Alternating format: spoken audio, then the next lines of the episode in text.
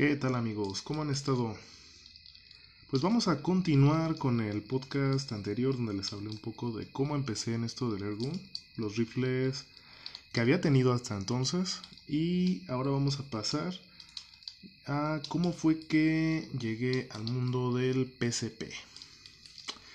Eh, por ahí de 2012, 2012 los foros tanto México Armado como en la mira pues estaban en su apogeo, estaba era parte de su apogeo, ya venía arrastrándose como desde 2006, o sea, todavía seguían seguían con mucha vida, había muchos usuarios comentando, haciendo posteos. Eh, ya era miembro de ambos foros, eh, estaba leyendo que ya muchos compañeros habían brincado del mundo del resortero al mundo del PSP. Y pues yo todavía seguía muy contento con mis rifles, el que les platiqué que era el Gamos FX, el Diana 31 profesional, eh, el Gamo Whisper, el que les platiqué que tenía con gatillo de atuna. Ya tenía algún conocimiento, sabía cómo hacer el loop tune, eh, sabía que tenía que usar monturas monopieza para resorteros. Mm, conocía algunos tipos de miras y todo, y ya empezaba a ver algunos canales de YouTube. El primero que vi, de hecho, fue este canal de, de TED, de TED Holdover. Fue el primero que vi donde conocí los rifles Super Premium, donde conocí los PCPs. Y, y pues nada, ahí, ahí empecé, empecé a documentarme. Casi no había, de hecho, canales en español, ni siquiera según me acuerdo no estaba o todavía no existía el canal de Álvaro López. Creo que no, subía videos pero muy esporádicos y no, no existía. Entonces veía canales en inglés y pues mm, empezaba a entrar un poquito la, la curiosidad por probar estos, estos rifles PCP. Eh, en ese entonces recuerdo que, que, el rifle más sonado que existía en aquellos tiempos de los foros era el, el Benjamin el Discovery, el Benjamin Discovery. Era como que el mejor relación calidad-precio con el, con el que muchos seguneros podían iniciarse en el mundo del PCP, ya que por en ese entonces 5 mil pesos te podías llevar el rifle y una bomba. Pues ya con eso la armada, o sea, tenías un muy buen rifle para rato. Pero dije, mm, a mí como que no me convence, no se me hace tan padre quiero algo un poquito más allá, pues empecé a documentarme, estaba viendo ese, estaba viendo el Benjamin Marauder, los Condor, esos Condor fueron muy famosos porque tenían un botellón en la parte trasera, tenían cañón Lothar Walter. Mm, nada más lo que no me convencía es que no tenían cargador, era de, de un cerrojo y de tiro por tiro. Y aparte el diseño, la verdad nunca se me hizo atractivo el diseño de los Condor, que sí en ese entonces eran muy potentes, podías cambiar de calibre fácilmente. Pero el diseño, bueno, a mi gusto y en particular punto de vista, dejaba mucho que desear, así que buscaba otras opciones, quería que pareciera más un rifle. Todavía en ese entonces no me gustaban los, los rifles con botellón frontal. Yo quería un rifle que pareciera rifle, como les repito, que tuviera su culata en madera, un reservorio discreto, no botellón y bueno, estaba el Benjamin Marauder, que eran los que estaban en presupuesto. Estaba.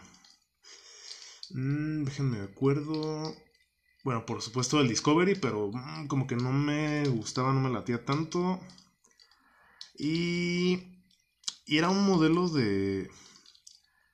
De Hudson, si mal no recuerdo, pero no, ahorita. Ahorita no, no recuerdo el nombre. Total, este. Vi los precios y, y Álvaro López era el principal distribuidor de, rifles PCP y en ese, en ese mercado pequeño que había antes, que estaba él, estaba el Divo, el Divo, perdón, el Divo Airguns y otro compañero que ya no sé si todavía vende rifles, pero se hacía llamar aquí. Contacté a Álvaro y él tenía un rifle Marauder de primera generación usado en un precio pues, razonablemente atractivo. Eran en ese entonces como 7 mil, 8 mil pesos. 7 mil 500 creo que me costó. Para esos años se me hacía pues bastante asequible. Sin embargo, pues como todo, si quieres evolucionar, pues tienes que tomar en cuenta que vas a comprar el rifle, eh, tienes que adquirir, o sea, o ya sea una bomba o un tanque. El tanque en aquellos años costaba como unos 5 mil pesos usado. Eh, me acuerdo que fue el primer tanque que compré, un Dragger, tenía ahí como ya 10 años, más o menos, o menos de 10 años. Y pues les digo, tuvo que haber sacrificios, tuve que vender y valorar cuál de los rifles que tenía de los tres resorteros, eh, pues con, el, con, cuál me iba a quedar. Iba a ver con cuál me iba a quedar, entonces chequé lo del Gamo, el Diana y el otro Gamo. Y dije, ay Dios, mira, el CFX me gusta, es muy preciso, pero no tiene tanta potencia. El Diana es el que tiene mejores acabados, tiene potencia decente. Es algo pesado, pero no deja de ser un Diana. Y el Gamo Whisper, pues, le invertí en su gatillo. Los acabados no son los mejores. Es relativamente preciso. Mm, pero dije con todo el dolor de mi corazón, voy a tener que sacrificar el gamito, el CFX y el Whisper. Y pum, que los vendo. El Gamo CFX se lo vendió un cuate. Cuate con el que ahí charlaba mucho en el foro. Se lo terminé vendiendo. El Whisper, la verdad no me acuerdo a quién se lo vendí. Ahí un usuario pues me lo compró. dijo, no, pues me gusta, te lo compro, bla, bla, bla. Y también lo vendí. únicamente me quedé con, de resortero con el rifle Diana 31 Así que con el dinero que junté y un piquito más que le puse para, para comprar el tanque y el Marauder, lo que no vendí fue la mira, la UTG, la, la del Diana. De hecho, esa mira se la terminé montando al, al Benjamin Marauder, según me acuerdo. Porque venía obviamente sin mira. Y pues la estaba así como que intercambiando entre uno y otro. Hasta que ya un poquito después, pues también terminé vendiendo el Diana 31 y solamente me quedé con el Benjamin Marauder porque pues vi que sí tenía bastante potencial, tenía buena energía. Me rendía en ese entonces como unos 50 tiros este de primera generación, era calibre 5.5. Con ese empecé a conocer muchísimos más diablos, diablos que nunca había usado por los videos, ahí fue donde los conocí conocí estos diablos, los, JSB, los HIN. Eh, le empecé a meter también, igual los ya viejos conocidos, Crossman. Y fue todos los que probé, no probé los Engine todavía. Y ya empecé a hacer mis pruebas. Les, les confieso que cuando lo, me llegó el rifle, todavía no tenía el tanque, lo encargué poquito después. Pero yo esperaba un poquito más del PCP porque pues hablaban maravillas de los PCPs que ibas a hacer y deshacer y la fregada. Les digo, todavía no no tenía tanto en cuenta que si los diablos funcionaran o no el tipo que, que le gustara el rifle. Lo, lo, saqué de su caja, me fui al campo de tiro y empecé a hacer algunas agrupaciones en papel a 50 metros. De lo que me di cuenta es que los primeros diablos que calé, la verdad no me acuerdo cuáles fueron. Eh, no me impresionó tanto, digo, mm, como que no era lo que yo esperaba, pero empecé a probar y probar y probar. Y ya hubo algunos con los que sí logré cerrar, grupos. Sin embargo, no, no fue todavía lo que yo esperaba. Empecé todavía a documentarme más, que sí, qué puedo hacer, qué, ajustes puedo hacer para lograr una, una consistencia. Ya fui aprendiendo un poquito más de PCPs. Eh, que si existen los regulados, el mío por supuesto era no regulado.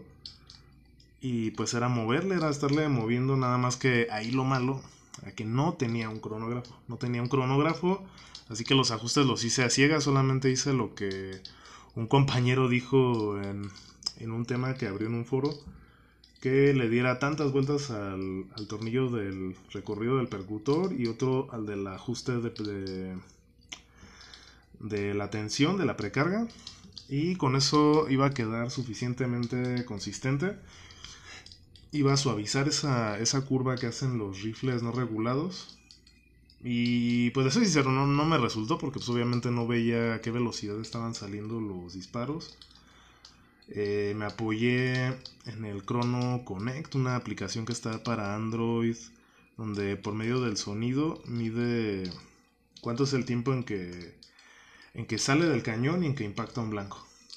Y no era, no es muy precisa, pero me ayudó a conocer cómo andaba más o menos mi rifle. Y fue de la manera que me estuve guiando. Eh, pues estuve medianamente contento con ese rifle. Sí me gustaron unas cosas, otras no. Yo esperaba más precisión de ese rifle, por supuesto, pero, pero no fue así. Quizás fue porque no hice los ajustes correctos, no lo sé. O no sé si simplemente mi unidad no, no estaba tan bien, pero a 50 metros no hacía unos grupos tan buenos. Así que después con la...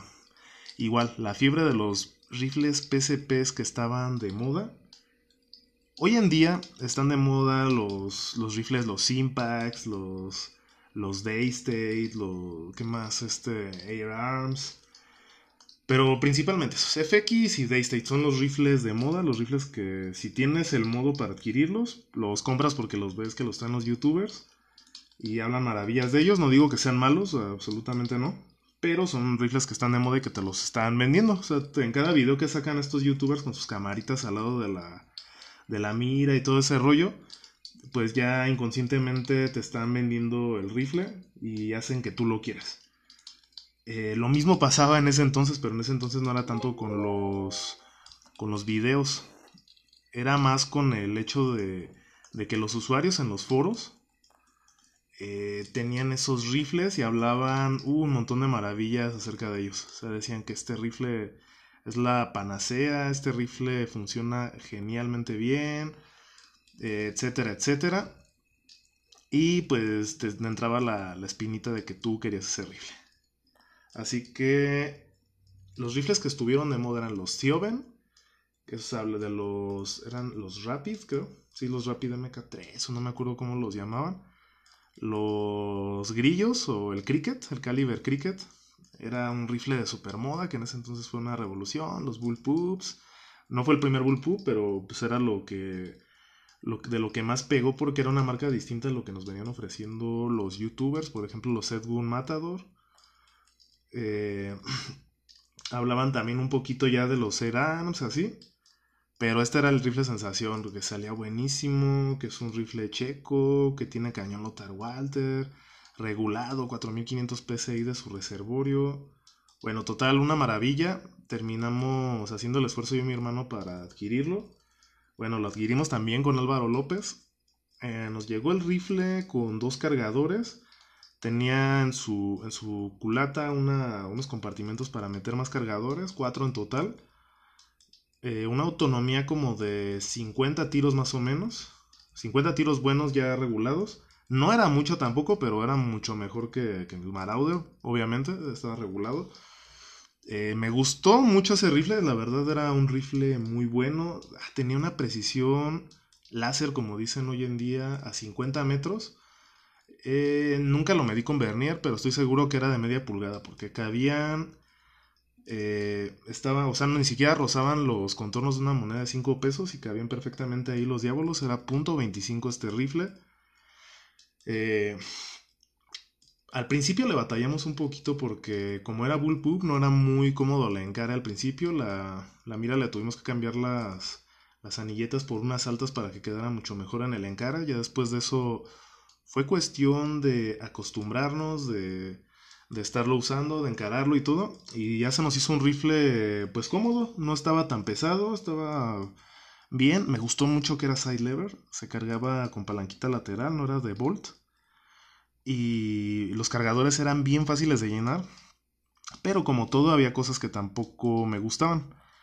Mm, las cosas que no me gustaron de este rifle era, número uno, a mí sí me gustaba que tuvieran los rifles seguro. Este no tenía seguro. El gatillo no era malo, pero no tenía seguro. Eh, número dos, odiaba eso es lo que más odié de ese rifle. La forma en que se metían los cargadores era súper engorroso. Cerca de la palanquita o del, perdón, de la... Sí, de la palanca de carga. estaba otra palanquita para meter los cargadores que tienes que echarla, si mal no recuerdo, hacia atrás.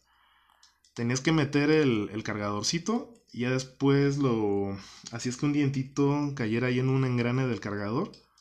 Cuando accionabas la, esa palanquita que echabas hacia atrás y hacia adelante para montarlo. Y eso era, ese dientito en el engrane hacía que girara cada vez que accionaras el, la palanca de carga.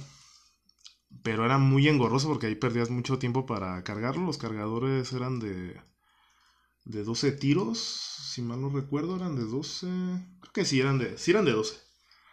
Pero ah, eso sí no me gustó. Aparte, había leído eh, algunos comentarios, algunas reseñas de que a algunos se les atascó el cargador. A mí nunca me pasó que se atascara, pero sí comentaban que era muy frecuente esa falla de que se atascaban los cargadores y pues ya nomás no giraba.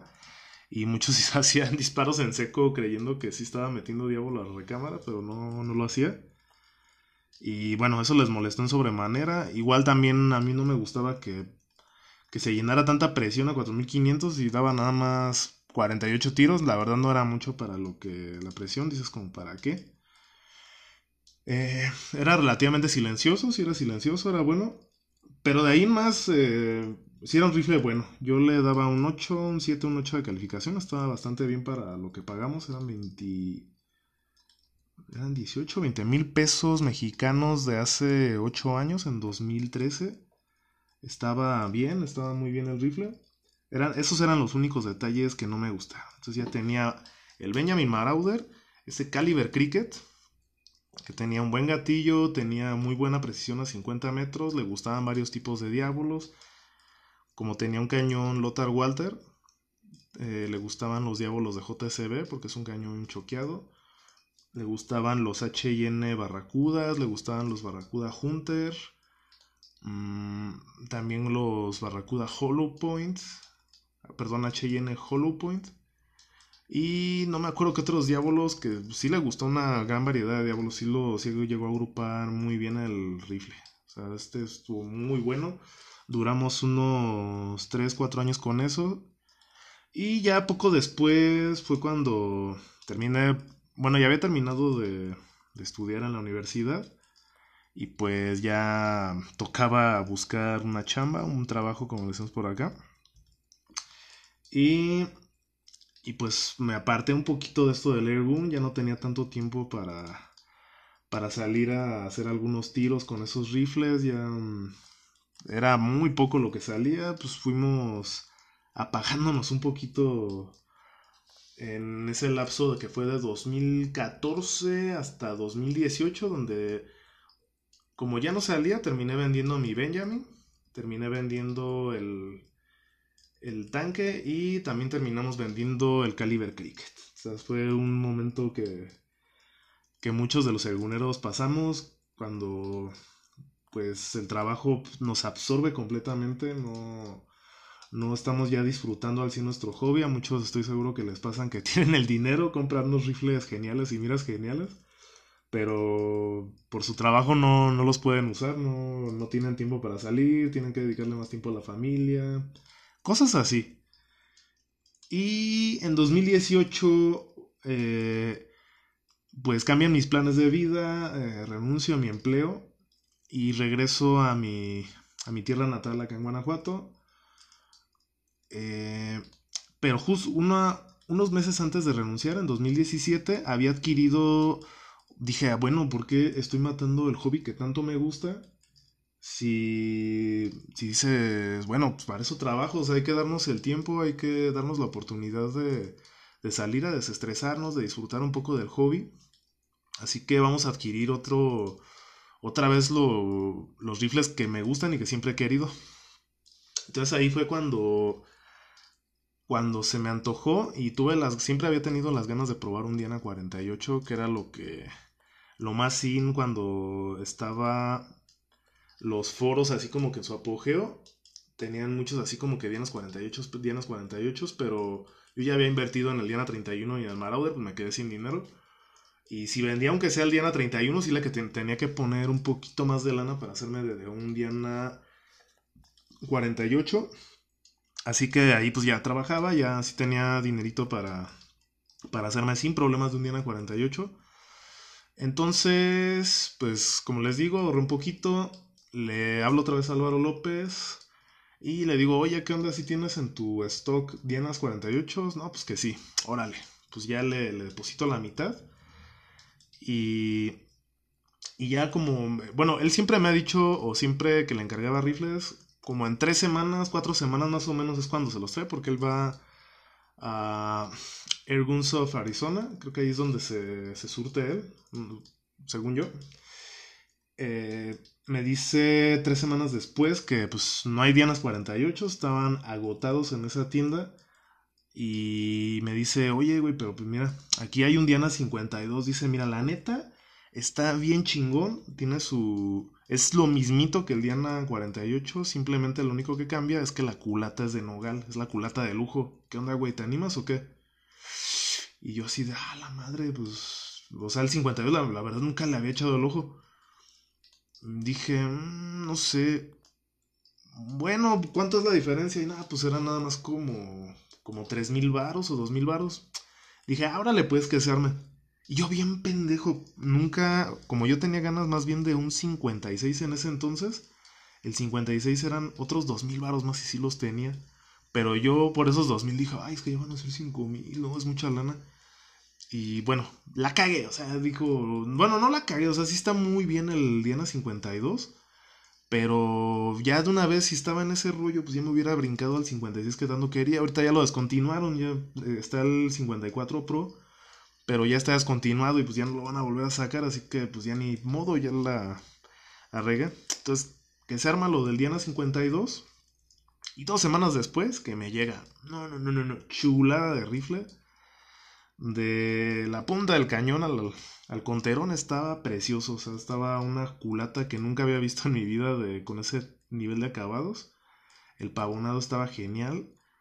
Al momento de cargarlo, o sea, estaba bien suavecito le puse su diablo, eso sí, sí pateaba bastante porque en ese entonces todavía no le había hecho las modificaciones que si ustedes me siguen en Instagram, en arroba eh, lo han visto, lo han visto que le puse una bocacha, ahí lo tenía nada más con las miras abiertas y dije, a la madre, si está chingón este rifle, está suavecito de cargar, sí patea más o menos duro, pero no tanto, y está bien huevudo, está bien potente, porque ese sí doblaba bastante bien las era con lo que me daba cuenta porque tampoco tenía croní todavía.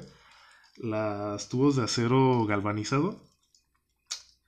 Y pues sí, sí me tuve muy, muy buenas impresiones. Ya me salía a probarlo en el campo. Estuve tirando muy a gusto a miras abiertas durante unos meses porque no le habían cargado la mira telescópica. Y pues pocos meses después dije, no, te gusta este desmadre, o sea, ya, ya me está empezando a dar un poquito más de tiempo para salir a, a tirar. Así que dije, bueno, vamos a hacernos ahora de otro PSP. Y siempre me había gustado el Marauder, pero el punto 25 que tenía un cuate. Era bien preciso, me lo llegó a prestar. Pero es de los de generación 1 que decían que tenían un cañón de Green Mountain. Que eran unos cañones muy finos, muy buenos. Era lo que se comentaba en ese entonces de los Marauder de generación 1. Hasta una vez en uno de sus videos, Ted Holdover o Ted Beer, como se llama este gringo, comentó que sí, efectivamente, Crossman, o sea, le confirmó que esa. Un lote de rifles de Marauder de punto .25 salió, salió con estos cañones y eran Marauders muy buenos. Y dije, ah, pues vamos a hacernos otro Marauder.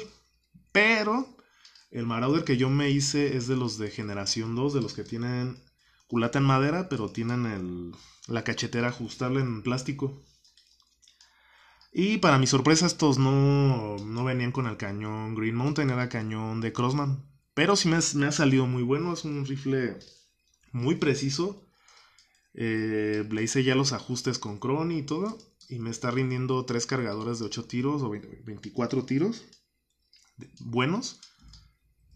Eh, no me arrepiento, la verdad sí, sí me ha salido bastante bueno. Y pues ya, tenía esos dos rifles ahora. El Diana 52 y este Marauder 25. Entonces, les, como les comentaba, en 2018 cambiaron mis planes de vida, renuncio, me regreso a mi pueblo y pues acá como me queda más cerca el campo de tiro, me queda más cerca ir a tirar, ah, pues ya ahora sí me di vuelo, empecé a, hacerles algunas modificaciones al rifle, al Diana 52, le empecé, o sea, recordé cómo el Diana 31 profesional era muy bueno con la bocacha que, le, que tenía el tuner. Eh, atenuaba un poquito el retroceso y daba una precisión increíble. Hice lo mismo, mandé a hacer una bocacha de acero inoxidable. Se la monté a mi Diana 52 y hola, o sea, quedó el rifle que es actualmente. Es un rifle súper preciso, no ha perdido nada de potencia, le hice ya su look tune. Eh, está bien suavecito. Le... El gatillo ya se lo, se lo ajusté a mi gusto. O sea, está increíble. Y por ese rifle han pasado algunas varias miras. Le monté primero. Es que, bueno, siempre uno es así como que escatima un poquito, luego ah, gastaste tanto en, la, en el rifle y escatimas un poquito en la mira. Le puse una mira una UTG de 3 a 9 por 40 de estas que vienen con Sunshade. Pero esa UTG estaba bien fea porque era de las que tienen o no tienen parallax, ni frontal ni lateral. Está el parallax fijo como a 35 yardas. Y era horrible porque obviamente a cortas distancias no la puedes ajustar, tiene que ser a 35 yardas en adelante. Estaban muy bien las torretas, eran torretas de las que levantas para poder hacer los clics y nada más las bajas y se quedan en cero con un candado, pero no, no me gustó. Duré un par de meses, la vendí y me compré en eBay una supuesta mira 416 x 44. Esas miras así grandes toscas. Eh, de la SWAT que tienen el paralaje, no, no frontal, perdón, lo tienen lateral. Pero que, ¿qué creen? Ahí me hicieron tarugo y este gringo como yo gané la subasta en eBay, eh, pues dije, no, yo bien contento, me había salido como en 120 dólares esa mira. Era usada, pero se veía bastante bien en las fotos. No, pues cuando me llegó, me llegó otra cosa, me llegó una 3 a 9 por 40 y yo, estaba bien encabronado. Solo que no había visto que en la caja, más adentro, venía otra mira telescópica, venía un atasco de 3 a 9 por 40 en buen estado, tenía como algunos golpecillos, me mandó dos miras este gringo por 120 dólares dije, oh, bueno, pues entonces no me fue tan mal, ya pues, se me pasó lo encabronado. Eh, le monté la mira de 3 a 9 por 40, dije, no, la atasco la va a hacer pomada este pinche rifle. Y la atasco se la terminé montando al Marauder 25 que había adquirido porque se las estaba... Le estaba cambiando la mira, la primera 3 a 9 por 40 con paralaje fijo. Y ahora sí ya cada uno tenía su mirita. Nada más le compré las anilletas al Marauder. No, pues estuve encantado durante un año y medio, dos años, hasta que actualmente en el Diana 52 eh, ya le puse una 3 a 12 por 44, que es la que traigo actualmente de UTG, y vendí la Tasco. Y en el Marauder ya ahora traigo una, una Vector Optics de 6 a 24 por 50 de primer plano focal.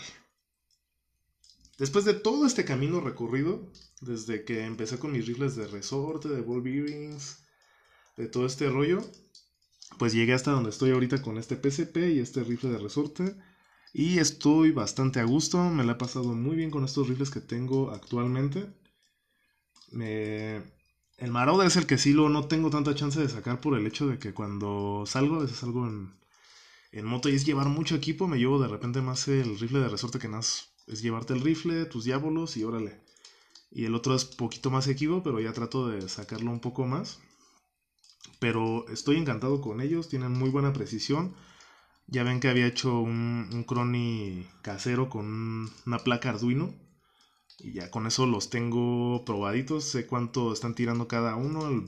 por ejemplo, el Diana está tirando a 730 y tantos pies por segundo en promedio. Con diábolo de 1466 grains. El Marauder, por otro lado, con JSB King de 25 grains, está tirando aproximadamente a 820 pies por segundo, está dando cerca de 40 foot pounds. Está, están geniales. Y ahora, pues pasemos a cuál ha sido el mejor rifle. Vamos a separarlo por categorías, entre resorteros y PCPs. Mm, de resorteros, ¿cuál es el mejor rifle que he tenido de toda mi historia hasta el momento? Los voy a acomodar, yo creo que de del mejor al peor. El mejor sin duda ha sido el Diana 52. No tengo duda, es potente, es mucho, muy preciso. tira grupos o puedo tirar grupos de poquito arriba de media pulgada, 50 metros. Está genial. Tiene buena potencia, 18 foot pounds energy. El acabado está hermoso. Lo único malo que está algo pesado, pero, pero es muy buen rifle en general. Este es el mejor para mí. Mm, de esos, yo creo que en segundo lugar, mm, por el hecho de que era muy preciso y estaba equilibrado, yo creo que pondría el Gamos FX. El Gamos FX lo pondría en segundo lugar por sobre el 31. ¿Por qué? Simplemente por el peso. Por el peso, porque era más ligero y era muy preciso. Ese rifle, fíjense que sí lo extraño, sí me gustaría tener otros FX, pero me gustaría tenerlo con culata de madera. Que igual le haré algunas modificaciones, le, le cambiaré el gatillo, le, le pondría un resorte de Macari. Y yo creo que quedaría un rifle perfecto para Field Target en 4.5, el Gamos FX para iniciarse en resorte. en tercer lugar de mis rifles de resorte predilectos, yo creo que pondría el Diana 31 Pro, el que tenía la bocacha, el 5.5. Era un rifle muy bueno, pero lo puse en tercero porque sí era más pesado que el CFX. Eh, en cuarto lugar, yo creo que pondría, sin lugar a dudas, el Whisper. Era un rifle muy ligero, estaba potentillo. Salvo por lo del gatillo, que se lo modifiqué, pero me dio más alegrías que, que el otro rifle que voy a poner en último lugar que es el Diana 31 Panther. El 4.5, ese rifle fue horrible, me destruyó, a pesar de que yo sé que las monté mal las miras, destruyó dos miras, destruyó la mira delantera, eh, patea bien duro, yo me acuerdo que pateaba más que ni siquiera el Diana 52 que tengo ahora. No lo sé, ese rifle no me gustó para nada. Eh, fue un rifle horrible que no, no me gustaría volver a tener. Y tan Entonces, esa fue mi, así como los voy acomodando de mejor a, peor en los rifles de resorte. Y ahora vamos a pasar a los PCPs, cuál ha sido el mejor y el peor que he probado. Eh, bueno, el mejor, obviamente, el Caliber Cricket. Grupos buenísimos, bullpup, comodito, rendía, regulado, buen gatillo. Lo único malo que le decía era montar el cargador y que no tenía seguro. Pero de ahí más sí estaba bastante bien. Yo creo que en segundo pondría mi Benjamin Marauder, pero el 25, el que tengo actualmente. Y en tercer lugar el Benjamin primera generación 5.5. No era mal rifle, pero no, tampoco fue lo que yo esperaba. La verdad los grupos comparando el punto 25 que tengo actualmente, que es exactamente un cañón Crossman, con el 5.5 son del cielo al infierno, son muchísimo mejores. El otro le metí JSB de 18 grains al de 5.5, le metí JSB de 15, con ninguno agrupó lo más cerrado. O sea, eran grupos como de una pulgada o más a 50 metros, eh, son grupos malos la verdad. y con el Benjamin Marauder que tengo actualmente, se hace grupos de media pulgada con JSB. O sea, imagínense la diferencia entre uno y otro. Y pues bueno, esto es todo amigos, es todo lo que les quería platicar de, de todo lo que fui pasando desde, desde cómo empecé a documentarme, cómo empecé a dominar que lo del loop tune, que conocer marcas de diablos, de lentes, de trayectorias, cómo usar torretas, todo, todas esas cosas. Y todavía me falta muchísimo por conocer, o sea, para nada me considero un tirador, un conocedor experto. Todavía me falta muchísimo que conocer, muchísimo que probar. Sin embargo, yo siempre lo he dicho. O sea, sé feliz y disfruta lo que haces con lo que tienes. Punto. Si tienes un rifle económico, güey, disfrútalo. O sea, no, no te la pases deseando que si quiero un Impact, que si quiero un Daystate, un Air lo que sea. No, o sea, si tienes la si tienes la posibilidad, sí cómpralo. Pero si no tienes la posibilidad, tienes un Crossman, tienes un Mendoza, un Diana, lo que sea, o sea, tú disfruta el que tienes. Y haz lo que te gusta, latea, tira dianas, siluetas, lo que tú quieras, igual con los PCPs. Disfruta el que tienes, no alimentes más el consumismo desmedido, que sí está muy cañón. En las redes sociales nos bombardean Instagram, Facebook, YouTube de publitubers por todos lados que te venden por todos lados este tipo de diábolos. Hoy en día que están de moda las ojivas, que compras muchas ojivas, que compras muchas cosas, hombre, Tú disfruta lo que haces con lo que tienes, llévate tus blancos, pasa una tarde genial con tu familia, con tus amigos. Eh, insisto, no, no te tragues toda esa publicidad, todo este marketing. Eh, ya, si ya tienes un rifle, disfrútalo todo lo que puedas. Hasta que ya digas, ah, ahora sí quiero pasar al siguiente nivel si te empieza a gustar muchísimo. Pero yo soy de la idea de no estar cambiando de rifles como calcetines, porque al final de cuentas, si estás cambiando de rifles como calcetines, número uno, no vas a terminar de conocer el rifle que acabas de comprar por estarlo cambiando a cada rato. Vas a sentirte después incómodo. Y a la hora de la hora, a una cacería, un torneo o lo que sea, no le vas a sacar el máximo provecho porque ese rifle no va a ser como una extremidad de ti. O sea, un rifle tienes que conocerlo perfectamente, tiene que ser como una extremidad de tu cuerpo y tienes que conocerlo tanto que casi casi sin ver sabes dónde va a pegar el diablo. ¿Sale? Entonces, pues les mando un saludo y nos estamos escuchando nuevamente en otro podcast de Dobby Ergons. Les mando un saludo, síganme en arroba Dobby Ergons en Instagram y nos vemos hasta la próxima. Cuídense.